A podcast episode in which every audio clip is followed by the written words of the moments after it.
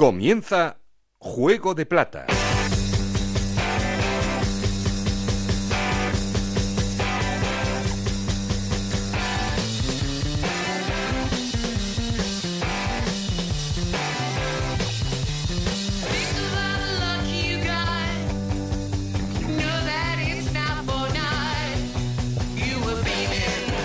¿Qué tal? Muy buenas, bienvenidos a Juego de Plata, el podcast de Onda Cero en el que os contamos todo lo que pasa en la Liga Smartbank.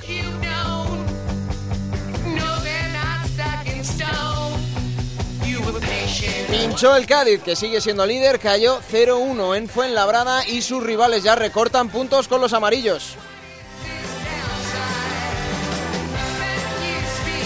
Unión Deportiva Almería y Sociedad Deportiva Huesca ganaron sendos partidos y recortan hasta 7 puntos al líder. El Fuenlabrada, que sigue siendo el equipo revelación de la temporada, ganó al Cádiz y tiene ya 31 puntos el equipo de Mer Hermoso.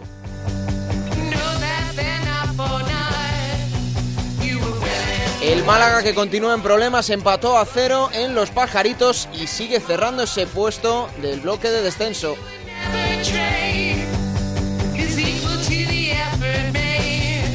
Y el Deportivo de La Coruña, que sigue sin levantar cabeza, empató a cero contra el Lugo en el derby gallego, sigue siendo una victoria en 18 partidos para el colista. Y ya sabéis que queremos seguir en contacto con todos vosotros. Para eso tenemos un perfil de Twitter que es arroba juego de plata y un correo electrónico juego de plata con Ana Rodríguez a la producción, Nacho García los mandos técnicos. Hoy Raúl Granado no está, Alberto Fernández el que os habla, pero no estoy solo porque... Esto es Juego de Plata, el podcast de Onda Cero en el que te contamos todo lo que pasa en Segunda División.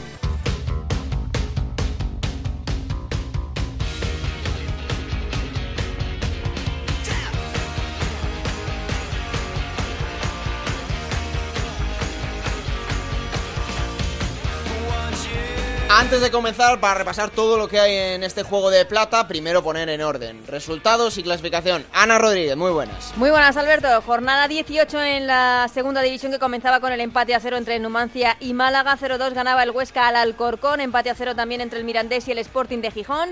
Empate a 1 entre la Ponferradina y el Albacete. 1-3 la victoria del Almería al Tenerife. Empate a, empate a 3 entre el Girona y el Zaragoza. 1-3, victoria, como digo, la del Almería ante el Tenerife. 1-0 ganaba el Fuenlabrada al Cádiz. 2-1 victoria del Oviedo ante el Rayo Vallecano. 2-0 la victoria del Elche ante el Racing de Santander. Empate a 0 entre Lugo y Deportivo de La Coruña. Y 0-1 la victoria de Las Palmas ante el Extremadura. Con estos eh, resultados, así queda la clasificación comandada una semana más por el eh, Cádiz, que suma 39 puntos. Segundo es el Almería con 32, los dos en puestos de ascenso directo. Huesca también con 32 puntos, Fuenlabrada con 31, Girona con 28 y Zaragoza con 27 puntos en puestos de playoff por el ascenso. Séptimo también es el Elche con 27 puntos, octavo el Numancia con 26, los mismos que tiene el Albacete. Décimo el Alcorcón con 25, los mismos que tienen Las Palmas y el Mirandés. Décimo tercero es la Ponferradina con 24, décimo cuarto el Rayo Vallecano con 21 que son los mismos que tiene el Lugo, sexto el Sporting de Gijón con 19, séptimo el Tenerife con 18, que son los mismos que tiene el Oviedo, y en puestos de descenso Málaga con 17 puntos, Racing de Santander y Extremadura con 16 y Deportivo de La Coruña con 12 puntos. Probablemente fue el partido de la jornada, hubo seis goles, pero al Zaragoza se le escaparon dos puntitos ahí al final, ¿eh? Empató Estuani. Uf, eh, eh, a ver, otra victoria que se escapa a la Romareda. Fíjate que, hay una falta clarísima de, de Stuani a Guaras en el segundo gol del Girona, pero clarísima. Y la gente eh, estamos un poco enfadados con la defensa en el Zaragoza porque no no no no, podemos eh, estar así. El tema de los, muchos goles. El tema de los penaltis ¿Eh? El tema de los penaltis hay que mirar. Bueno, pero esta vez fue bien. Eh, la, Víctor Fernández en rueda de prensa reconoció que no quiso ni mirar, que de bastante, sufrimiento tiene él como para estar mirando encima si entra o no el penalti. Reconoció que no miró el, lanzamiento de Luis Suárez. si el que tira es Estuani, que solo ha fallado un penalti ¿eh? esta temporada contra el Alcorcón, tiene 100% casi de acierto, pues... Pero bueno, partidazo eso sí, fue un partidazo. Fue un partidazo, la gente al menos se, divertiría en la Romareda. la verdad es que sí. Ese 3-3 entre el Zaragoza y el Girona, pero vamos a comenzar como siempre la llamada líder. Hasta Onda Cero en Cádiz me voy porque está José Antonio Rivas, ya empieza a temblar un poquito, ¿eh? el colchón de puntos que tenía el Cádiz se empieza ya a minorar, empieza a disminuir. José, ¿qué tal? Muy buenas. ¿Qué tal, Alberto? Buenas. Bueno, es así, o, para algo está el colchón, ¿no? Para poder permitirse estos tropiezos como el del otro día en Fuenlabrada. Sí, yo creo que de momento por aquí tranquilidad. Eh, seguramente tú no te divertiste tanto como ese partido entre el Zaragoza y el Girona, porque el partido pues fue de dos equipos casi cortados por el mismo patrón y bueno, con una idea de fútbol muy parecida y bueno, pues ya eh, a raíz de la expulsión todavía más. Es verdad que el Cádiz ha perdido tres partidos en esta temporada y si nos ponemos eh, a analizarlo por separado, pues nos encontramos que en los tres casos eh, han sido rodeados de circunstancias especiales. En Alcorcón, bueno, pues ya eh, lo saben todos, recordamos que hubo ahí dos penaltis, tres expulsiones, en fin, un arbitraje canallesco eh, en Albacete, pues eh, en un partido igualado, el equipo cayó en el, en el descuento, con prácticamente la única ocasión eh, del equipo local. Y el otro día, pues de nuevo una expulsión, aparte de las numerosas bajas que traía ya el Cádiz de, casa. Y, y luego con 10 no estuvo mal el equipo. Y cuando se disponía a efectuar ese arreón final, la lesión de José María acabó el equipo con 9. Y a pesar de eso, yo creo que, que compitió bien y que dio la cara, incluso en esa ese mini ya arreón final, metió un poquito el el, miedo en el cuerpo ¿no? a los aficionados del Fernando Torres. Eh, como tú dices, el colchón está para eso. Siete puntos a estas alturas de temporada siguen siendo una barbaridad y además eh, está claro que los que vienen persiguiendo por ahí también van a tener que, fallar. Así que de momento tranquilidad y, calma, ¿eh? con la intención de ir recuperando a efectivos, que hay muchos eh, lesionados y a centrarse en seguir haciéndose fuerte en casa. Sí, el Cádiz que además es que es lo que tú has dicho, con nueve acabó encerrando al Fuenlabrada en su en su área antes de nada, ¿cómo está José Mari? Porque pensamos que se le había podido salir el hombro, un jugador importante del Cádiz, dijo Cervera que era un esguince. Sí, todavía no hay parte médico oficial, pero se, se confía y se espera que sea eh, solo un esguince, solo entre comillas, porque es una parte muy delicada del cuerpo. Y vamos a ver, eh, yo creo que no va a estar seguro para este próximo partido frente al Elche.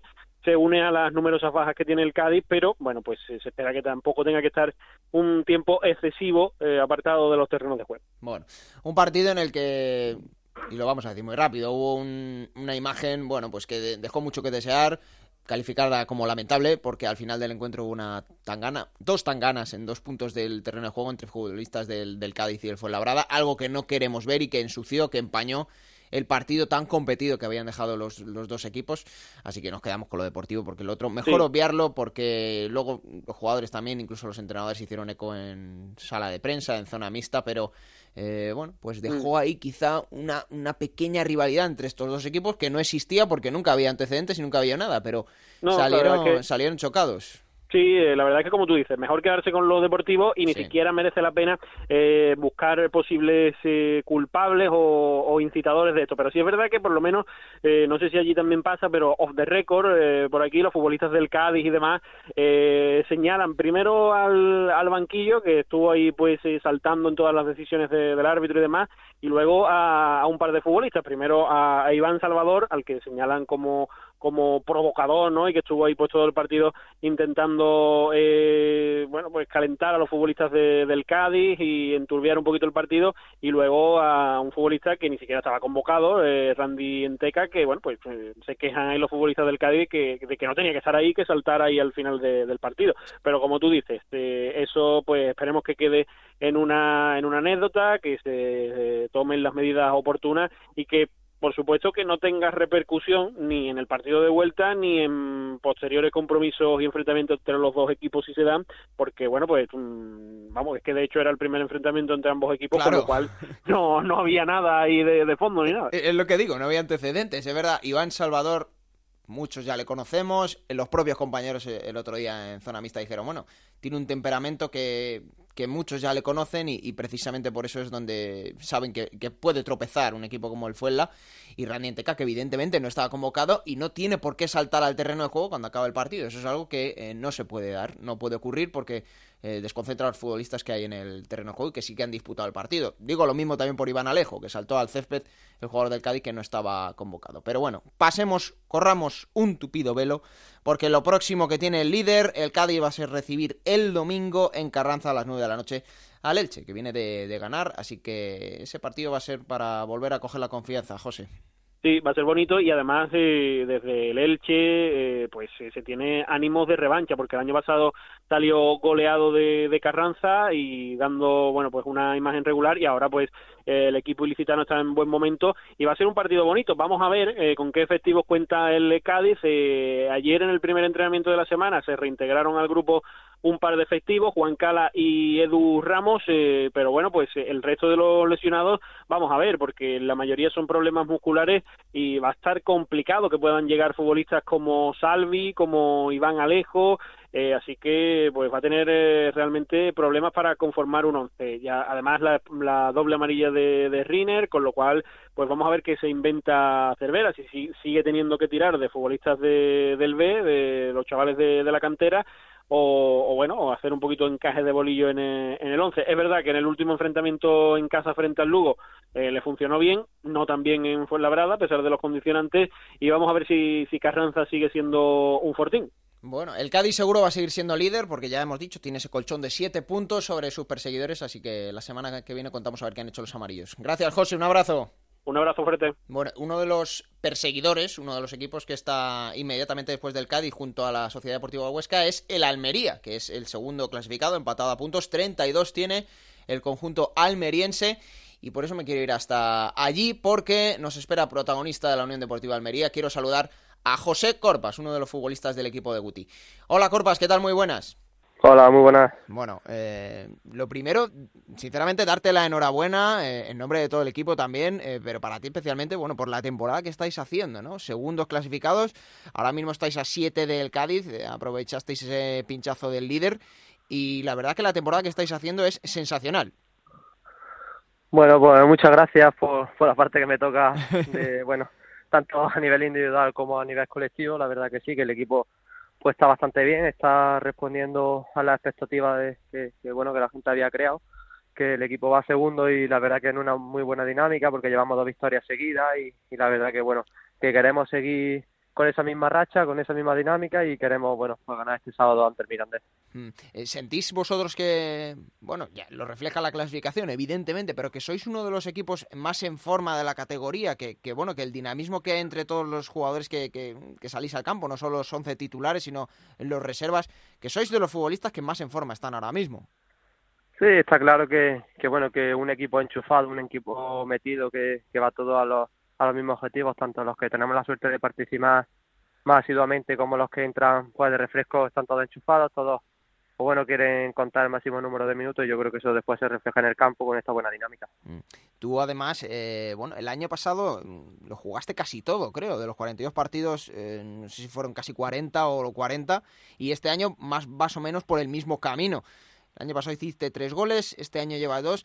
Oye, eres una punta de lanza de esta Unión Deportiva Almería, eres uno de los hombres importantes, ¿tú te sientes así? Sí, la verdad que sí, que, que bueno, que agradecido pues por darme la confianza en míster, el cuerpo técnico, pues de, de, empezar de titular y de contar con el máximo número de minutos. La verdad que intento devolverlo en el campo con, bueno, pues con trabajo y con, aportar todo lo que tengo al equipo porque lo que verdaderamente importa es el equipo y, conseguir la victoria en cada partido. Mm. Eh, retomo un poco la anterior pregunta, la del estado de forma, eh, que bueno, quizá a lo mejor me podría responder a esto eh, mucho más específicamente un preparador físico, un preparador deportivo, pero no sé si vosotros entrenáis a conciencia de eso, ¿no? Saber que los picos de forma a lo largo de una temporada, además en una categoría tan larga como es la segunda división, que hay picos de forma y que a lo mejor se puede estar mejor preparado en unos meses, eh, por ejemplo, ahora en este tramo de octubre, noviembre, diciembre, o luego el de abril, marzo, eh, ¿os preparan, os entrenan a vosotros eh, hablando de esos temas también?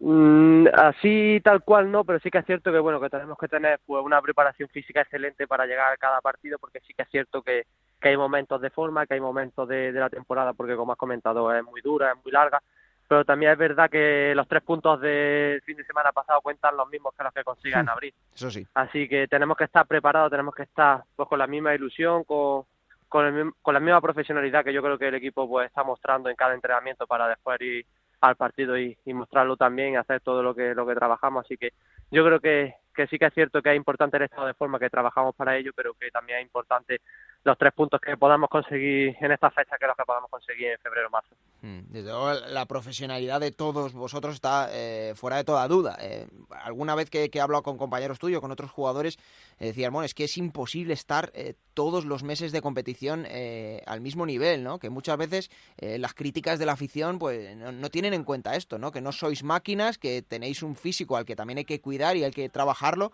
y que precisamente lo que te decía antes, hay picos de forma y que, oye, la gente no espere que esta Unión Deportiva Almería va a estar siempre así, que podéis tener un bajón y que se tiene que entender. Sí, está claro que, que bajón va a haber.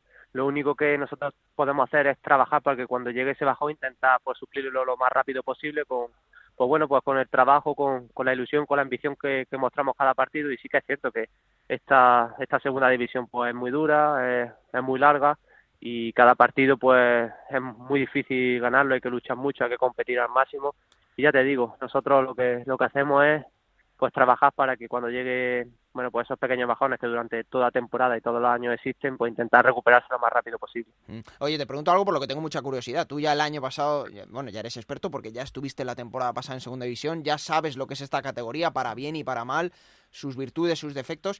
¿Qué ha aprendido José Corpas respecto al año pasado? Algo que digas, pues mira, este año no voy a volver a repetir esto que me ocurrió el año pasado porque ya he aprendido. Bueno, es cierto que, en cada entrenamiento, en cada partido, pues se va cogiendo experiencia, se va cogiendo pues conceptos nuevos de, cada míster que llega y, que cada bueno que cada día aprende algo. Sí que es cierto que bueno que la experiencia que tengo ahora pues no es la que obviamente no tenía el año pasado, pero también es cierto que cualquier balón pues que puedas perder tontamente, mm. pues, pues, bueno pues, pues no toca fácil en, propio campo, pues se puede se puede considerar un gol en contra o ocasión de peligro, así que yo creo que esa es una de las cosas que más cuidado hay que tener. Mm. Hablas de, bueno, adaptarse a los entrenadores, eh, vosotros habéis sufrido un cambio de entrenador eh, esta ya temporada, eh, ¿notasteis mucho cambio? Sé que ya es de hace semanas y que no es algo de, pura actualidad, pero ¿notasteis mucho cambio de la manera de entrenar de Pedro Manuel ahora la que tenéis con Guti? Bueno, es cierto que sí hay algunos matices que, que se diferencian, pero que había una buena base una gran base, diría yo, de, de Pedro Manuel, tanto como él como su cuerpo técnico, porque la verdad que nos, ha enseñado mucho y ahora, bueno, pues con la llegada de Guti y su cuerpo técnico, unas pequeñas matices que sí que es cierto que nos han hecho mejorar.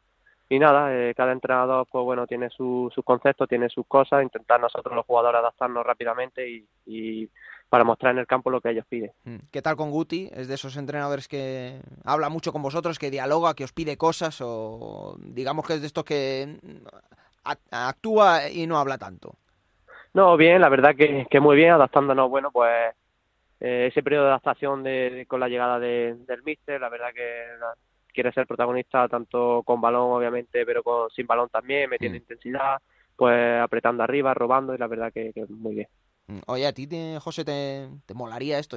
Te queda un tiempo para, para, pensar en retiradas y todo esto, pero ¿te molaría lo de ser entrenador? ¿Le ves tú el, gusanillo a esto de ponerse al frente de un banquillo? Sí, sí que es cierto que, que, bueno, que en un futuro pues me gustaría ser entrenador, pero también es cierto que quiero seguir disfrutando como futbolista muchísimos años y luego el futuro pues ya deparará cualquier cosa. Que te queda, ¿eh? que, la gente no se asuste, que a José Corpas le queda un carrera y que encima cada año va mejor y va subiendo, oye, y, sí, gracias Y que, y que además joder, tiene más resonancia. Eres uno de los futbolistas pues también ya señalado ¿no? en esta categoría, en la segunda división, eh, que como decimos es larguísima. Y bueno, ahora mismo estáis situados ahí en puestos de ascenso directo. Eh, esta Unión Deportiva Almería, que ha mejorado un poquito lo que, lo que venís haciendo el año pasado, pero que es un equipo eh, más compacto, ¿no? ¿Notáis también esa repercusión que, mira, nosotros mismos, los medios de comunicación, tiene sobre esta Almería, que a lo mejor tenéis un poquito más el foco puesto?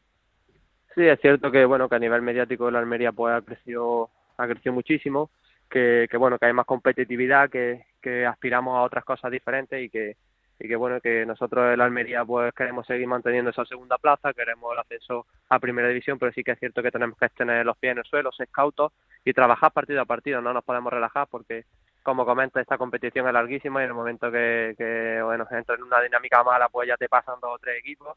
Así que tenemos que tener el foco centrado en el, en el verde, tenemos que tener el foco centrado en el fútbol, que es lo que lo que nosotros queremos y ojalá que al final de, temporada, pues bueno, la clasificación diga que nosotros tenemos que ser los que ascendamos a, primera división. Mm. Eh, vosotros, eh, desde dentro de un vestuario, con algunos otros eh, jugadores, otras semanas hemos hablado de, del Cádiz, ¿no? El líder, que se sorprendían, que bueno, decíamos, es que el Cádiz va a, otro, va a otro ritmo ahora mismo, es como un rival que no es casi de, esta liga, pero estamos viendo como el Cádiz en las últimas jornadas, bueno, se ha dejado de puntos y ya solo le tenéis a, a siete solo entre comillas, son mm, dos partidos y medio, tres partidos, pero vosotros habéis tenido también esa sensación de que el Cádiz no es tan inhumano, que también es un, equipo que puede tropezar. Es cierto que el Cádiz pues tenía y tiene mucha ventaja sobre, sobre nosotros, que en este caso mm. somos los segundos clasificados, pero también es cierto que, que es muy larga la competición, que todos los equipos tienen esas rachitas que bueno que no consiguen ganar, que que empate, derrota, empate y que te recortan puntos por todos lados, porque ya te digo, eh, desde mitad de la tabla para arriba está todo muy apretado, te relaja y pierdes dos partidos y, y ya te he dicho antes, te, te pillan, te adelantan y cuando te quedas das cuenta estás fuera incluso de, de playoffs. Eh, nosotros vamos a centrarnos en nosotros mismos, vamos a centrarnos pues, en trabajar para intentar, bueno, pues recortar puntos al primer clasificado, que lo queremos eh, es bueno, pues eso, pues estar en lo más arriba, es, aspirar al ascenso de primera división, que es lo que, lo que venimos trabajando durante, bueno, pues todos estos meses. Te hago las dos últimas corpas. Eh, bueno, corpas, ¿te llaman, ¿a ti te llaman corpas en el vestuario? ¿Cómo te, o te llaman sí, corpas, corpas. Corpas, Sí, corpas. Más, reconocible, más, mediático, ¿no? Es corpas.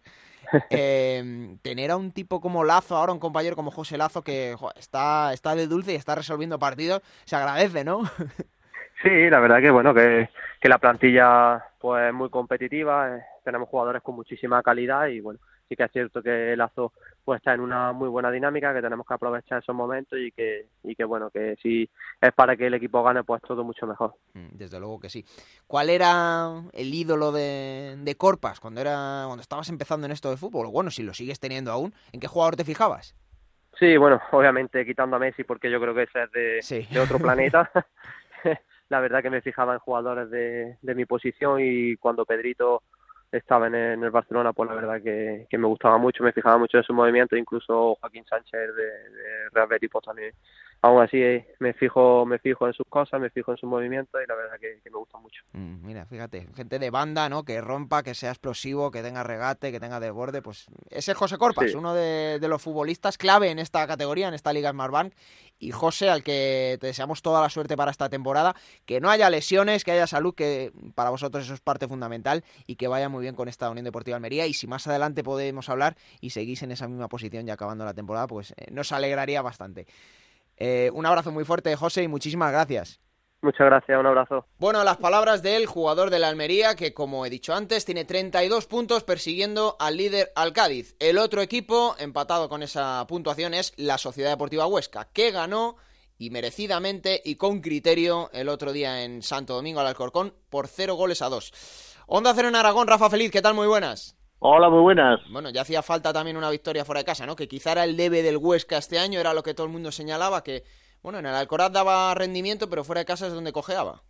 Sí, sí, está claro de que todo el mundo coincide, ¿no? De que se hace muy buen fútbol en casa, en el Alcoraz, pero cuando salen fuera de casa el equipo baja muchísimo. Y sin embargo, el pasado fin de semana ante el Alcorcón parece que más o menos se jugó como lo suele hacer el Alcoraz, algo menos quizás en intensidad y en cuanto a llegar a portería, pero es verdad que hizo un partido más práctico y se llevó los tres puntos y la alegría ha vuelto nuevamente entre la afición orcense que ya está pensando en poder o intentar ganar al Rayo este próximo sábado y sobre todo está mirando de reojo a ese día 22 que se enfrentará al Real Zaragoza, que ya está todo el mundo hablando de ese partido y que incluso ya se está hablando de que no va a haber entradas para, para ese día. Bueno, fíjate, acabar el año con un derby, ¿eh? ¿eh? Y además la gente de Zaragoza tendrá ganas porque después del pasado curso del Huesca en primera, bueno, volver a verse las caras, imagino que tendrán un poquito más de ganas por parte de la Romareda. Sí, sí, no, tienen muchas ganas de que llegue ese día 22 a las 4 de la tarde para ver qué pasa en ese encuentro y además con los dos equipos metidos en playoff. Ahora mismo, si hubiese acabado la liga, el primer partido de playoff hubiera sido precisamente el Huesca-Zaragoza. Es verdad. Con lo que todo con lo que conlleva todo ello no y por lo tanto el equipo está poquito a poco trabajando. Eh, dentro de la sociedad deportiva Huesca hay preocupación porque tiene a Mosquera que es un hombre fundamental en el centro del campo del conjunto orcense con cuatro tarjetas y a ver si se va a perder ese partido. Por lo tanto a mí no me extrañaría nada que fuesen a intentar provocar esa tarjeta este próximo sábado para que cumpla el siguiente fuera de casa y que esté limpio para el partido ante los zaragozanos. Por lo tanto la rivalidad está permanente pero siempre pensando por supuesto en el Rayo Vallecano que va a ser un rival muy difícil, como ya han empezado a decir los jugadores en el día de hoy cuando han vuelto nuevamente ya los entrenamientos para preparar el partido del sábado. Hmm. El otro día, y lo decía Michel, bueno, valorando lo que es competir fuera de casa, ¿no? Eh, un hombre clave fue Eugeni, que además me parece que se fue tocado del, tobillo. Eh, no sé no sé para cuánto puede tener o si es algo serio pero no, no hoy lo van a, le van a revisar pero vamos espera que esté en condiciones ya para el sábado poder jugar el partido ante, ante el Rayo Vallecano porque lo considera un hombre fundamental, sobre todo en los partidos de casa donde ha jugado muchos más minutos que lejos del Alcoraz y por lo tanto lo quiere tener al 100% de cara al encuentro ante el equipo de Paco Gémez. Y el otro día Rafa fue clave, o sea, estás hablando de Alcoraz, pero es que el otro día en San Domingo da las dos asistencias de gol, mm, el pase a Juan Carlos Real y también el disparo que luego el rechace eh, ataja Miquel Rico para poner el 0-2. O sea que el otro día fue también pieza fundamental Eugeni en este, en este Huesca. Vamos a ver por qué, eh, lo decías tú, lo próximo que va a tener el, conjunto de Michel es recibir al Rayo Vallecano, precisamente partido especial para el ex eh, entrenador franjirrojo a las 4 de la tarde el sábado. Si el Huesca, bueno, consiguiera otra victoria, a ver, porque sigue ahí soplándole la nuca al Cádiz esperando, esperando a ver qué es lo que pasa tanto con el Cádiz como con el Almería, sobre todo de si aprovecharse de algún fallo que tenga el conjunto almeriense de Guti para saltar esa segunda plaza de momento para estar ahí, arriba y los dos técnicos, tanto el de Huesca como el de Zaragoza, Víctor Fernández, eh, están hablando ya de que, querrían ver los dos ese sueño, ¿no? De, de ver jugar al Zaragoza y al Huesca los dos el año que viene en primera, por lo tanto, vamos a ver si dejan paso a otros también, claro. Bueno, para el fútbol aragonés sería una maravilla, sería una delicia. aprovecho, Rafa, te pregunto rápidamente también por el Zaragoza, lo he comentado antes con Ana, ese 3 a 3 que se escapa los dos puntos al final, ¿eh? La gente ya, después de una gran remontada del conjunto blanquillo, pues pensaba que se llevaba los tres puntos.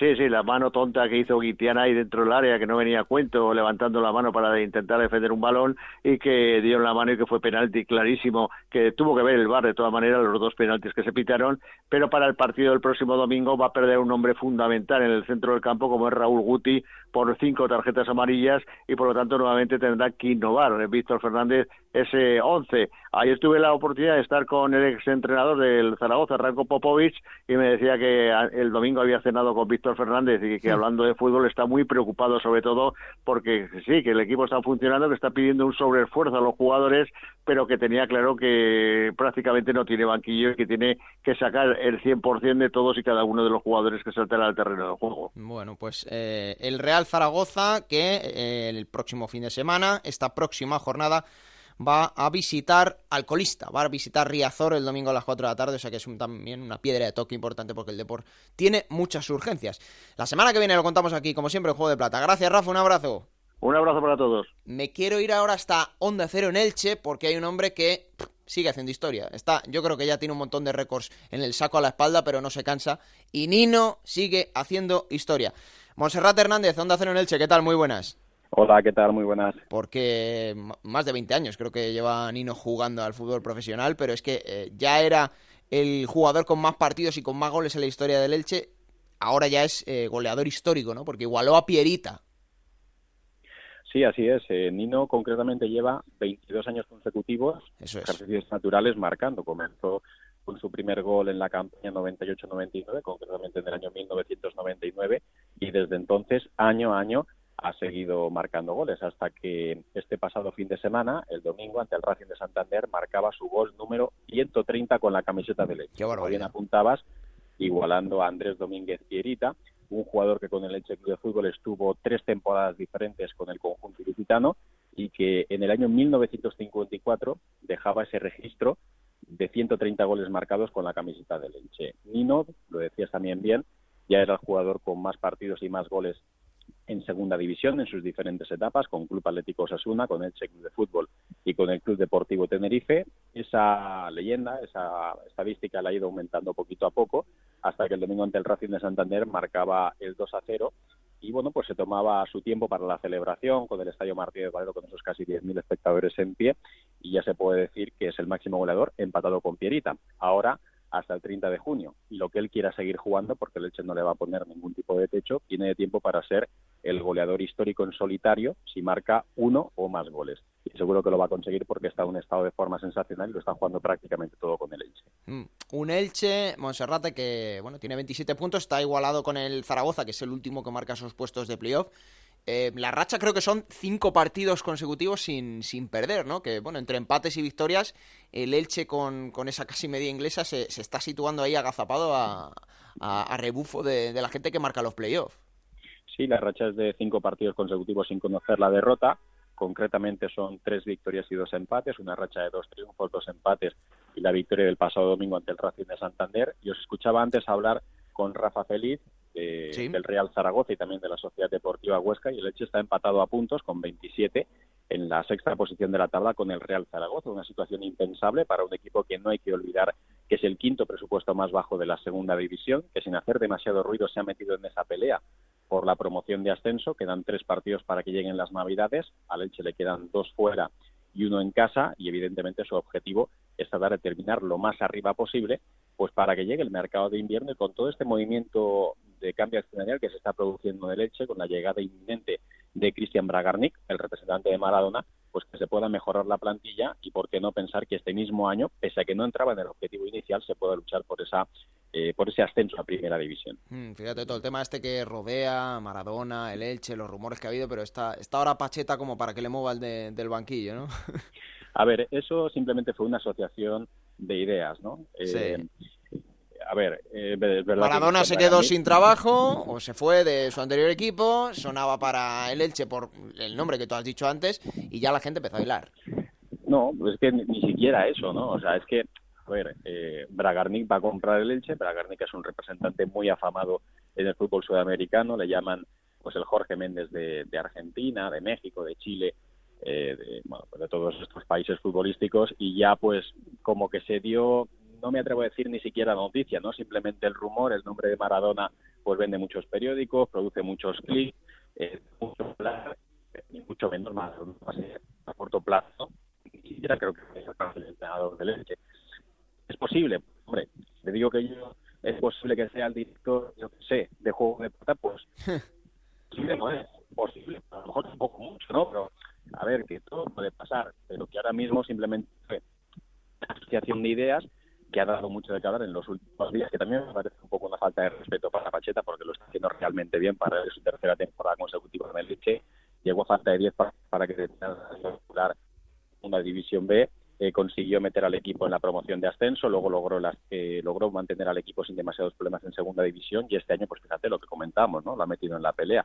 Yo no veo a Maradona sentado en el banquillo del Elche Club de Fútbol, por dos motivos. Primero, pues porque Pacheta lo está haciendo muy bien y segundo, porque yo creo que aunque Maradona ha estado entrenando recientemente, ya se sabe cómo lo ha hecho, ha durado muy poquito en su último equipo en Argentina, pues eh, yo creo que si aquí llegan inversores para gastarse más de 20 millones de euros en comprar en un club, no creo que la primera medida que tengan sea meter a Maradona entrenador. No me parece serio realmente. Así que bueno, simplemente fue un rumor que, insisto, dio de qué hablar, generó muchos clics a través de Internet, muchos comentarios pero que no va, no va, no va a convertirse en realidad. Pues ahí está, la información de Monserrat Hernández, que la gente de Elche, bueno, pues esté tranquila porque Pacheta, que lo está haciendo francamente bien esta temporada, eh, es el entrenador del Elche a todos los efectos. Eh, lo próximo, Monserrate, visitar nada menos que al Cádiz a las 9 de la noche el domingo, eh, a ver si no se rompe esa racha del Elche. La semana que viene lo contamos aquí en Juego de Plata. Gracias, Monserrate, un abrazo. Un saludo. Bueno, toca ir a Vallecas porque el Rayo Vallecano el otro día perdió otra vez eh, en el Carlos Tartiere, perdió contra el Real Oviedo.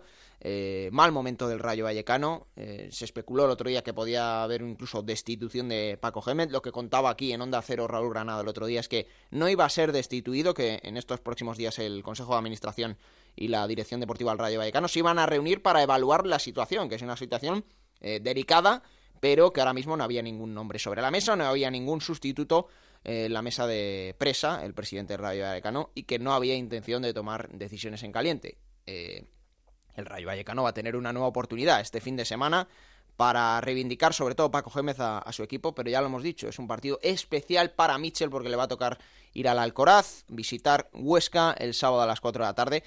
Y esto es lo que decía Paco Gémez el otro día después de la, de la derrota contra el Oviedo. Decías en la previa que igual sentías que hoy podías estar jugando el puesto si no lograbas la victoria. ¿Crees que ha sido el último partido al frente del Rayo? Hacerme preguntas que os pueda contestar. Las que no pueda contestar, no, las que no sepa la respuesta, no te las puedo dar. Eh, ¿Usted se siente con, con fuerzas sí, sí, sí, sí, sí, para seguir al frente del Rayo y cambiar esta situación? Yo fuerzas tengo todas las del mundo. A mí las fuerzas no me faltan nunca. Sigo pensando que podemos hacer las cosas muchísimo mejor de las que las estamos haciendo, pero es verdad que estamos, nos hemos metido en una situación muy, muy comprometida, muy difícil. Eh, si en el club, desde el club deciden poner fin a esto, lo entenderé perfectamente porque los resultados no son para otra cosa, pero eh, yo me encuentro con fuerza de, de llevar esto adelante, de seguir entrenando, de seguir intentando buscar esa combinación que nos haga ganar partidos.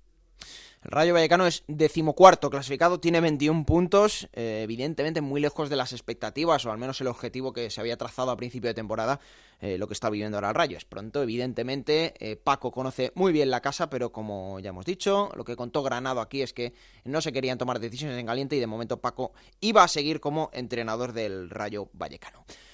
Otro ex del Rayo Vallecano, Rubén Baraja, me quiero ir hasta Onda Cero en Tenerife porque el Pipo es el nuevo entrenador del conjunto chicharrero después de dos partidos con entrenador interino. Bueno, pues ya tiene primer entrenador, primer nuevo entrenador que es el Pipo Baraja. Yendi Hernández, ¿qué tal? Muy buenas. ¿Qué tal, Alberto? Juego de plata, muy buenas. Bueno, Pipo Baraja que, a ver, la dirección deportiva del Tenerife, eh, con todo el criterio, con toda la cualificación, habrá decidido que es eh, el entrenador eh, adecuado ahora mismo para elegir al Tenerife, pero Aritz López Garay, eh, entrenador que se marchó hace dos semanas, como entrenador se parece lo mismo al Pipo Baraja que un huevo una castaña. Es decir, son eh, maneras de entender el fútbol completamente distintas. No vamos a decir antagónicas, porque eso hay que ser, hay que hilar muy fino para, para asegurar eso, pero eh, bueno, igual la plantilla del Tenerife está conformada más adecuada para un fútbol como el que propone Pipo Baraja. Y precisamente ese cambio de tendencia ha generado un poquito no voy a decir de crispación, pero sí de, impresión y un poco hasta de indignación en la afición del Tenerife, porque ¿qué quiere decir? Que se pase de un entrenador con un estilo abierto, eh, con un estilo eh, de fútbol total, con un estilo de control de balón, siempre dentro de los márgenes de la segunda división, como es eh, López Garay, a un entrenador como, como Rubén Baraja, pues más amante del orden, más amante de, la disciplina, de, que sus equipos sean muy estructurados en el plano táctico. Eh, bueno, dos entrenadores, como decías, de, culturas eh, bien diferentes, ¿verdad? Y bueno, por lo tanto, ese cambio habla de que ahora mismo hay una cuestión de, de bandazos, eh, de ideales contrapuestos, de no saber muy bien hasta dónde se dirige el, el Tenerife y al final entre unas cosas y las otras, pues mira, ahí está los últimos años, es si Joseba Echeverría, es si José Luis Oltra, incluso San Pedro en el tramo final de la temporada pasada, en Garay apenas dura eh, unos meses, ahora Rubén Baraja y, y bueno, si, si nos ponemos un poco a hacer estadísticas, pues en los últimos 13 eh, años y medio de mandato del presidente Miguel Concepción y su grupo directivo, 16 entrenadores. ¿no? Un detalle totalmente sintomático de, la falta de, línea de continuidad que ha vivido el, el banquillo del Tenerife. Y que un poco la directiva del Tenerife siempre ha quedado en el banquillo como una figura, ¿verdad, Alberto? Como una figura débil, ¿no? Una figura como si fuera una diana. A lo mejor con menos autoridad, ¿no? De lo que puede tener la figura en entrenador. No ha tenido esa ascendencia allí en el Heliodoro. No, no, no, para nada. Y eso, bueno, eh, con, con Martí al final, en aquella segunda vuelta de, de Amate en Diaye. Bueno, ahí quizás sí, ¿no? Quizá Martí fue la gran última figura de, como entrenador del Tenerife. Además, un, un, entrenador que aquí era muy respetado también, porque incluso consiguió el ascenso con Rafa Benítez mm. a principios de siglo y, fue futbolista del Tenerife Martí y por lo tanto conectó también con, con la afición la afición en el fondo nunca ha tenido un especial rechazo a la figura del entrenador. Ha sido más bien una cuestión de, de, la directiva, ¿no? Y como te decía, aquella segunda vuelta con Martí si es recordada, eh, futbolistas que estaban en gran estado de forma, como Germán Sánchez, el actual defensa del Granada, ¿no? Como Shibasaki, el japonés, el internacional, que también hizo una, una segunda vuelta, ¿no? ¿Qué te voy a contar de Choco Lozano y Amate Diaye, por ejemplo, ¿no? No hace falta que te diga nada. Bueno, ahora eh, mismo tiene el Tenerife ese equipo y con los nombres que has dicho sería aspirante a estar arriba, sin lugar a dudas. Claro.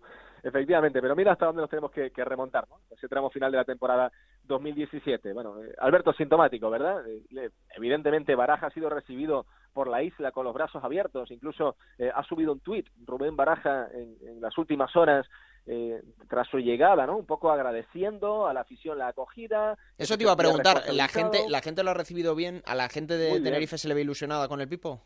Sí, muy bien. Incluso eh, con ese tuit en redes sociales, pues la última vez que lo miré, más de 100 respuestas, eh, no sé si 1200 me gusta, en fin. Bueno. Pues el Pipo, eh, en ese sentido, sí va a tener un poco el beneplácito, al menos de entrada de la afición. Una afición bastante agotada con, con la grada. Un Tenerife que de los últimos 10 partidos ha ganado uno. que en casa lleva tres meses sin ganar en el Heliodoro, solo ganó en la jornada 2, allá por el por el mes de agosto, que evidentemente no arranca, que bordea los puestos de, descenso y que ahora, como decías, ¿no? un, cambio de, estilo en cuanto a la, a la ideología del entrenador, de, López Garay, pasando por esta solución un poco imprevista también, eh, indeterminada, eh, aleatoria, ¿no? De, situar a dos técnicos de la casa durante dos semanas y, bueno, ahora en fin, la, llegada de, de Baraja, en el, en el cual ha sido importante también el trabajo en, en los despachos de, de Quilón, el agente de futbolista, y también de Santiago Llorente, el que fuera director deportivo del Tenerife histórico hace bastantes años. Fíjate, el Tenerife, que de esos dos partidos con entrenadores interinos, que es lo que has dicho tú, gana en el Molinón, que quizá era poco esperado, porque hacía apenas unos días que López Garay se había marchado, pocas horas de preparación para un partido en Gijón, que bueno, a priori era difícil, y lo ganan. Y el otro día en casa, es verdad que llega una Unión Deportiva Almería que está muy en forma, que es un equipo muy práctico, gana el partido la Almería, pierde el Tenerife, pero bueno, sacar tres puntos de seis eh, con estos entrenadores interinos, pues yo creo que no es mal bagaje, al menos para de, lanzadera para lo que tiene que hacer ahora Pipo Baraja. Sí, plenamente de acuerdo contigo. Eh, de todas formas, matizar también, recuerda el partido de, Gijón, como fue, como una fortuna para el Tenerife, ¿eh? Eh, con el portero Ortolá, eh, el ex del Barça B, alicantino, muy bien en la primera parte, sosteniendo al equipo, incluso en la segunda también hace paradas de tremendo mérito, ¿no? No solo eh, esas acciones como portero bajo palo, sino esa sensación que dio de, de, control, de dominar un poco todas las facetas de juego, incluso de, de juego de pies también, sabes que Ortolá se maneja muy, muy bien con, con, la pelota, ¿no? Yo creo que el portero del Tenerife prácticamente gana el partido para el Tenerife en el Molinón ante un Sporting que también está con muchísimos problemas y con esa acción desafortunada, ¿no? del penalti con revisión de VAR, un penalti también extraño en un lateral del área, en una jugada sin peligro. No, al Tenerife se le dieron muchas circunstancias a favor para ese para ese 0 a 2, ¿no? Es cierto que después con el 0 a 1, bueno, eh, Dani Gómez, el futbolista cedido por el Real Madrid es el 0 a 2 y el equipo se, se pone muy cómodo, ¿no? Realmente el Tenerife en el en el campo. Y el pasado fin de semana, como decía, es una Almería que se le ve un conjunto con hechuras, ¿no? Con, con aspirante como un aspirante a primera división, el equipo de, de Guti muy entero, eh, no tembló con el 1-2 de, de, Lazo antes del descanso. Cierto que justo antes del descanso el Tenerife tiene dos ocasiones consecutivas ahí con Borja Lazo, con Dani Gómez, con Nahuel Leiva, las que puede incluso empatar el partido, pero en el arranque de la segunda parte de nuevo la Almería se, va arriba, ¿no? Hay una falta eh, de Juan Muñoz al, al poste, el portero Ortolá de nuevo vuelve a salvar incluso de, de una goleada. Hay alguna contra también para el Tenerife con Balbasic, eh, con Dani Gómez, que rematan muy mal y bueno, ese 1-3 llega prácticamente en el, en el tiempo de descuento, ¿no? Pero por encima de todo estoy de acuerdo contigo, que, sin quitando la letra pequeña del análisis que hemos hecho de los dos partidos eh, y tal y como está la situación del club ahora mismo eh, un poquito patas arriba y con la afición de uñas con respecto al palco y a la directiva, con técnicos interinos, tres puntos de seis Balance positivo, Alberto. Sí, señor. El otro día más hubo, lo decíamos aquí, hubo juego de palabras, porque marcó Lazo para Almería, marcó Lazo para el Tenerife. Eh, lo próximo que viene, no os digo nada, ¿eh? 18 puntos el Tenerife, 17 eh, tiene el Málaga. Y el Tenerife visita la Rosaleda eh, el próximo fin de semana, este mismo viernes a las 9 de la noche ese partido, bueno, se las va a traer seguro porque los dos, fíjate dónde están, casi, casi, bueno, el Málaga de hecho está metido en puestos de descenso y el Tenerife está muy cerquita, va a ser, va a ser muy de infarto casi, diría yo, así que la semana que viene lo contamos aquí en Juego de Plata. Gracias, Yendi, un abrazo. Y con bajas, con bajas para el Tenerife, como sabes, Alberto, jugadores importantes, ¿no? Eh, Milla, Nahuel Leiva, eh, Bermejo, ¿no? Futbolistas con los que Baraja de entrada, ya lo decía incluso en la sala de prensa, sabe que no puede contar pilares importantes del Tenerife de cara al partido del viernes. Sí. Gracias, amigo. Un abrazo. Un abrazo. Bueno, el Málaga que eh, también pasó apuros. No hizo mal partido en los pajaritos el otro día, un empate a cero. Que bueno, dentro de los resultados que hemos visto este fin de semana, sumar un punto no es del todo malo, pero eh, el Málaga, insisto, que está cerrando ese bloque de puestos de descenso. Y el que los está cerrando, porque sigue en apuros y sigue en muchos apuros, es el Deportivo de La Coruña. Empató eh, contra el Lugo en el Derby Gallego, empate a cero. Onda cero en Galicia. Juan Galego, ¿qué tal? Muy buenas. Hola, ¿qué tal, Alberto? Y no levanta, no levanta cabeza el Depor, ¿eh? No, no levanta cabeza, bien es cierto que los dos últimos partidos, bueno, presentó algún signo que otro de mejoría en algunos aspectos del juego, pero claro, sigue sin llegarle para ganar los partidos, que es lo que tiene que hacer ahora el equipo de Luis César, pues cada vez está más hundido en la tabla, cada vez el ambiente más crispado, el deporte sigue haciendo amigos después de la última decisión de no dejarle el campo al Bergantiños para su partido copero. Sí, monta un circo y le crecen los enanos, ¿eh? porque le pasa de todo. Sí, sí, sí porque además eh, la afición se, se, la ha tomado muy mal y, bueno, las protestas son generalizadas por ese mal gesto del Deportivo Bergantiños y bueno, más que un gesto técnico, que es lo que alude el Deportivo para no dejar el campo a, a Bergantiños, es un gesto más en los despachos, porque hay que recordar que el presidente del Bergantiños es accionista del Deportivo y en las últimas elecciones de mayo apoyó a otro candidato y no al actual. Y bueno, hay quien dice que puede ser un ajuste de cuentas, ¿no? Entre comillas. Mm. Y en eso, en eso estamos y, bueno, pues otra otra cosa más para para, la, para el debe de, la directiva y las protestas de los, de los aficionados que siguen muy descontentos con todo lo que está ocurriendo. Mm. Eh, son dos empates seguidos, no, no pierde, pero claro, eh, le cuesta un mundo eh, a este Deportivo de La Coruña hacer goles. son 2-0 a 0 seguidos. Sí, le cuesta hacer goles. bueno, le cuestan muchas cosas, pero claro, sí, 0-0.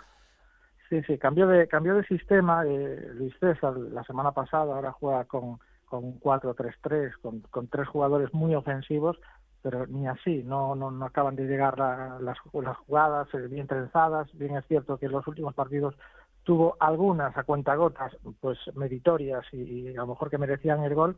Pone hace la, la semana pasada tuvo dos muy buenas delante del portero que no consiguió materializar. Este fin de semana fueron Mollejo y Akeche los que tuvieron ocasiones claras, pero bueno, no, no, no acaba de llegar y bien es cierto que hay rivales que con muy poco o menos de lo que hace el Deportivo pues consigue consigue marcar goles, porque el Depor ya lleva encajados 29, que son una cifra pues bastante importante para un equipo, que hay que recordar que a principio de temporada aspiraba a estar en la fase de ascenso, en el periodo de ascenso, y fíjate la realidad eh, que está viviendo el Deportivo ahora, que está coqueteando pues seriamente con bajar a Segunda División B, aquí ya empieza a cundir el pánico y están ya trabajando intensamente los despachos, primero para buscar financiación, para acometer una reestructuración, dicen que importante o hasta donde se pueda de la plantilla en el mercado en el mercado invernal. Pero claro tienen que buscar dinero porque no lo hay el tope salarial es el que es y además pues si no consiguen esa financiación que tanto buscan pues tendrán que dar de baja a algún jugador con ficha alta pero pocos hay con ficha alta porque ya se marcharon en el, mercado de verano y, y, bueno, a mí el único que se me antoja con ficha alta es Cristian Santos, que podría ser uno de los que está en la parrilla de salida porque no está contando demasiado, el jugador tampoco está contento porque no está gozando en muchos minutos y, no, y veremos a ver Samuel El Hongo si no regresa al Inter porque tampoco está haciendo demasiados méritos para quedarse en el Deportivo. Es que vaya dos nombres que has dicho que tienen pólvora arriba del Deportivo porque no, está, no están funcionando, no está cuajando como, por no decir el 90% de, del equipo. Pues fíjate, que empiezan a salir nombres ya, ¿eh? empiezan a salir nombres y se especula ya la vuelta de Quique González. En la, temporada pasada. Bueno, no está jugando casi nada en el Eibar, ¿eh? Claro, no está jugando casi nada y, bueno, el Depor no ve con malos ojos que regrese al Deportivo y el jugador, bueno, de momento no se ha pronunciado evidentemente, pero es uno de los nombres que han salido ya a la palestra pues para intentar paliar este problema de gol del Deportivo. Por hacer Juan una punta del Lugo, lo todavía en ese empate a cero, pudo ganar, tuvo una ocasión Manu Barreiro que incluso se pudo llevar el, partido, situado ahí con 21 puntos, empatado por ejemplo con equipos como el Rayo Vallecano. Bueno, no es la situación idónea, está cerquita de los puestos de abajo, pero no está en tremendos apuros. No, no están tremendos apuros, pero bueno, está más o menos en los números y en la situación que, esperaba el Lugo a principio de temporada. Sabía que este año iba a tocar sufrir nuevamente. El pasado fin de semana con el D, por esa de Manu Barreiro, pudo haber cambiado el signo del partido porque fue prácticamente al inicio, pero bien es cierto que el Depor tuvo las suyas, también se pudo llevar el partido, aunque la sensación de Eloy Jiménez al final del encuentro es que habían dejado marchar al Deportivo Vivo de, de Lancio Carro. No fue un partido nada bueno, fue, eso sí, muy disputado, la incertidumbre del marcador lo mantuvo vivo, pero calidad poca y ocasiones también muy pocas. De momento el Lugo pues, se mantiene ahí en puestos más o menos alejados de la zona roja y mm. ahora pues tiene que visitar un campo bastante complicado. Sí, porque el próximo domingo a las 12 del mediodía va a Montilivi a jugar contra el Girona el Lugo Partido que se antoja difícil, eh, igual que el del Deportivo de La Coruña, ya lo hemos dicho antes, recibe en Riazor a las 4, el domingo también al Real Zaragoza, que tal y como está viniendo, que se le caen los goles al equipo de, Víctor Fernández, pues puede ser un, partido difícil para, para el Deportivo. Por cierto, Alberto, perdona que te interrumpa, que nos quede en el tintero otro asunto importante, porque uno de los ex candidatos a, la presidencia del Deportivo, Mayo, Martínez Loira, el otro día eh, sacó una nota de prensa en la que pedía al deportivismo, él mismo dice que lo va a hacer, delegar todas las acciones en Augusto César Lendoiro. Quiere que el Lendoiro dé un paso al frente, que coja al deportivo y, bueno, pues ha, eh, ha impuesto, bueno, no ha impuesto, evidentemente ha, indicado pues que sus 500 acciones van a ir para Lendoiro y, y pide al resto de accionistas que hagan lo mismo. A mí me parece súper complicado porque los que tienen la mayoría de las acciones yo creo que no son de la cuerda de, del Endoiro y mucho menos y el propio Endoiro hace 15 días había dicho en medios de comunicación que su tiempo en el Deportivo había acabado y que parecía complicado que pudiera volver, aparte de, una, de un problema médico que tuvo hace un año y medio que, también le desaconseja meterse en berenjerales de ese calibre, pero la afición se ha opinado y, apoya pues la vuelta del Endoiro. A mí a día de hoy me parece complicada, pero es un tema más para la Junta de Accionistas del próximo día 17 que se prevé más que caliente. Bueno, eh, calente, calentísima y no es la primera vez que vemos cosas así en el fútbol, yo ya me espero cualquier tema. Así que bueno, lo seguiremos contando aquí, Juan, que por cierto, antes de despedirte, eh, la mejor noticia que hemos tenido esta semana en Juego de Plata es que nuestro compañero Alberto Gómez Barros está de nuevo en la pelea, está recuperado, prontito lo vamos a tener por aquí. Y yo desde aquí le quiero dedicar este programa a él porque le echábamos mucho de menos y nos alegramos mucho de su vuelta. Y darte las gracias también a ti, Juan, porque eres un, excepcional compañero, así que bueno, la semana que viene seguimos analizando tanto a Depor como a Lugo aquí en Juego de Plata, ¿vale? Un abrazo muy fuerte. Muchas gracias por tus palabras, un abrazo y también muy feliz de, la vuelta de, Alberto Gómez Barros. En Onda Cero, la Liga Juego de Plata Hamel, el primer campeonato oficial de Juego de Plata en Futmundo.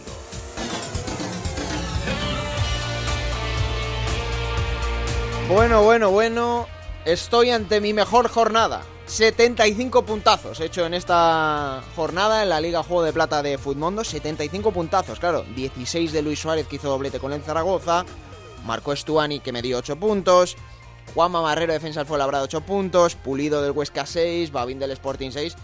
Nada, mi mejor jornada. Y aún así no me ha dado para ganarla. Porque quien lo ha hecho es con 103 puntazos Juan María Bajo Flores. Enhorabuena para él porque es el campeón de esta jornada. Y en la clasificación general de esta Liga Juego de Plata de Futmundo, con los amigos de Hummel, Juan Antonio Burgos sigue intratable. 1238 puntos, el líder. Y eh, como cada fin de semana, Juego de Plata Futmundo elige un once ideal con los mejores jugadores de esta jornada. Con 17 puntazos, Lazo, el futbolista de la Almería, es el mejor jugador, el del 11, aunque empatado a 17 puntos con Borja García. Ya sabéis que tenéis un montón de posibilidades para elegir. Y nos han lanzado un reto los compañeros de Futmundo Segunda, aquí al equipo de Juego de Plata, para la próxima jornada. A ver quién hace más puntos. Estamos ya Raúl Granado y yo ahí haciendo los 11, como vosotros podéis hacer, ya sabéis, solo tenéis que entrar y jugar con Futmundo. ¿Quién te ha dicho que no puedes jugar a ser entrenador de la Liga 1-2-3? Con Juego de Plata, Futmundo y Hamel tienes la oportunidad. No pierdas más tiempo. Únete a la Liga Juego de Plata Hamel y juega con nosotros.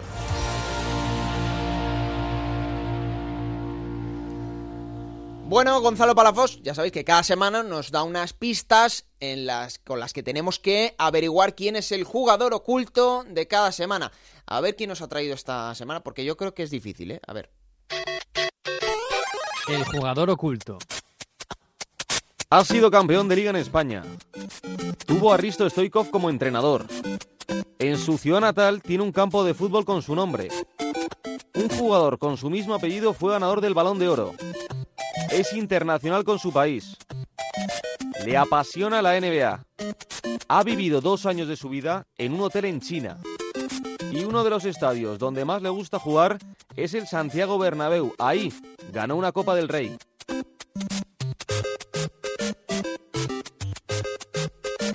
Me ha dejado despistado totalmente. No, no sé quién será. Bueno, la semana que viene lo vamos a averiguar. A ver quién nos ha ocultado Gonzalo Palafox ese perfil del futbolista protagonista de esta semana. Y también cogemos la máquina del tiempo como cada martes. Pablo Llanos nos traslada a los mejores momentos de los equipos de la Liga Smartbank. Esta semana, el de la Unión Deportiva Las Palmas.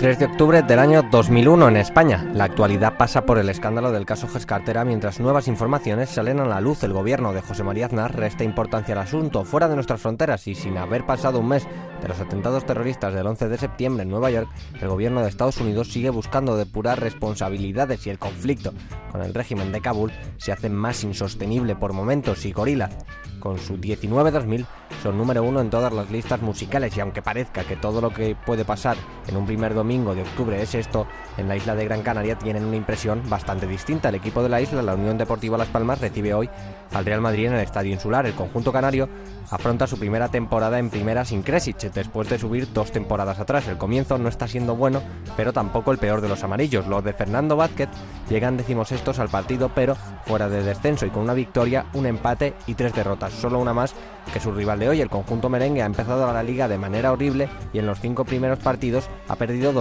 ha empatado otros dos y solo ha cosechado una victoria. Fernando Vázquez sacaba para el partido a Nacho González en portería, Ángel, Surrer, Olías, Paqui, Pablo Lago, Jorge Larena, Edu Alonso, Josico, Sandwich y Orlando. Enfrente un Madrid con Casillas, Salgado, Hierro, Zidane, Maquelele y Raúl, entre otros.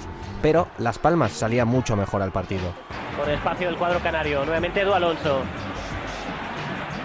El centro hacia la frontal del área para Orlando. Orlando busca el disparo. El disparo final va a hacer eh, Pablo Lago. Continúa el peligro Pablo Lago. Gol, gol para Las Palmas. A la primera no, a la segunda sí. Ha marcado Pablo Lago. Se adelanta Las Palmas en el insular. Siete minutos de juego. Y el Real Madrid de nuevo. Y vemos la imagen de y caído Vicente del Bosque a tratar de levantar un resultado adverso. El Madrid respondía a la media hora de partido. Está Jeremy en el, interior derecha, va a cerrarle Paqui, sigue el camerunés, Jeremy en el centro, Munitis, gol, gol para el Real Madrid, jugada aislada, pero ahí estaba la calidad del equipo blanco, el centro de Jeremy, Munitis, un toque suavecito, pero suficiente para conseguir el gol del empate, minuto 32, empate y respira Vicente del Bosque el Real Madrid. Pero solo dos minutos después... Pero en cualquier caso no lo ha dudado los Santos Omar. Nos vamos a alcanzar el minuto 35, marcó en el 32 Munitis, lo va a lanzar el propio el propio Jorge. ¿Cómo lo ves tú ahora? Sí, yo creo que, yo pienso que él pensaba que podía llegar al balón al corte. Atención ahí el disparo, gol, gol de nuevo para el Unión Deportiva Las Palmas. El tanto de Jorge poniendo otra vez al equipo canario por delante en el marcador. Ahí desata toda la ansiedad que lleva dentro Fernando Vázquez con los signos de alegría porque de nuevo Las Palmas está delante en el marcador. Segundo tanto en Liga para Jorge, está siendo una pesadilla para la defensa del Real Madrid. Otra vez a remontar el equipo de Vicente del Bosque. Zidane sacaba a relucir su magia. Pronto Guti y Fernando Morientes en el banquillo. Cuando seguir así las cosas de nuevo del Bosque, suponemos que tratará de, echar mano de ellos. Vamos a ver qué hace Zidane en este lanzamiento de falta. Los últimos instantes de encuentro de Zidane al palo gol. Gol, golazo de Zinedine Zidane en estos últimos instantes de de la primera mitad. Cuarto partido consecutivo en el que marca el francés. El Madrid vuelve a empatar en el insular. Llegaba el descanso y el empate hacía justicia a un partido loco. Después, tras la reanudación, Muniti será expulsado y Fernando Vázquez hacía un cambio sin saber lo que iba a significar en el minuto 64. Rubén Castro sustituye a Orlando. Diez minutos después, Rubén está junto a él, vaya del marque, no hay fuera de juego, ahí está Rubén, mano a mano, Rubén Casillas, gol para Las Palmas, ha marcado Rubén, ha marcado Rubén el tercero con algo de fortuna en el tramo final porque la pelota tocó en la madera, pero ojo que otra vez el Madrid se pone por detrás en el marcador, la jugada al desmarque de Rubén, ha batido a Casillas en el mano a mano. Las Palmas 3, Real Madrid 2, primer tanto en la liga del joven delantero canario. Rubén Castro demostraba que no iba a ser un jugador cualquiera. Este fuego en el equipo blanco de momento no se apaga. Ha controlado la pelota de nuevo Las Palmas. Gol, vaya golazo. Vaya golazo que acaba de marcar Las Palmas para poner ya la guindilla. La guinda, el punto y final al encuentro. Qué golazo acaba de marcar Rubén Luis Milla. Yo creo que el mejor de la temporada. El partido acabaría con el 4-2 en el marcador. Aquel año el Madrid acabaría la Liga tercero y ganando la final de la Champions League. Las Palmas no consiguió el objetivo y volvió a la segunda división. Sin embargo, dejó para el recuerdo este partido en el que los aficionados disfrutaron de la última victoria de Las Palmas ante el Madrid en el Estadio Insular y el primer gol y el primer doblete de Rubén Castro en primera. Qué equipazo tenía esa Unión Deportiva Las Palmas y qué bien lo cuenta Pablo Llanos como cada semana. Además, muy bien suena Gorilas, ¿eh? También hay que decirlo que era número uno por, por aquellas fechas. Em, lo he dicho antes, mm, le quiero dedicar el programa a Alberto Gómez Barros, también a Raúl Granado, porque ¿cómo cambian las cosas? Hace una semana era yo el que estaba indispuesto, que no pudo venir, y ahora es él, ¿eh? el que le ha tocado, bueno, pues eh, causar baja, pero desde aquí también le mandamos un fuerte abrazo a, Raúl, porque sin él esto no, no, sería posible. Y ya sabéis, la próxima jornada, la número 19, quedarían tres eh, para acabar el 2019, tres jornadas más antes del fin de año, y después se retomaría eh, la Liga Smartbank después de un pequeño descanso, ya sabéis, hasta la semana que viene, porque este programa está todos los martes disponible en onda 0.es a partir de las 5. Amigos y amigas, un fuerte abrazo y que lo disfrutéis.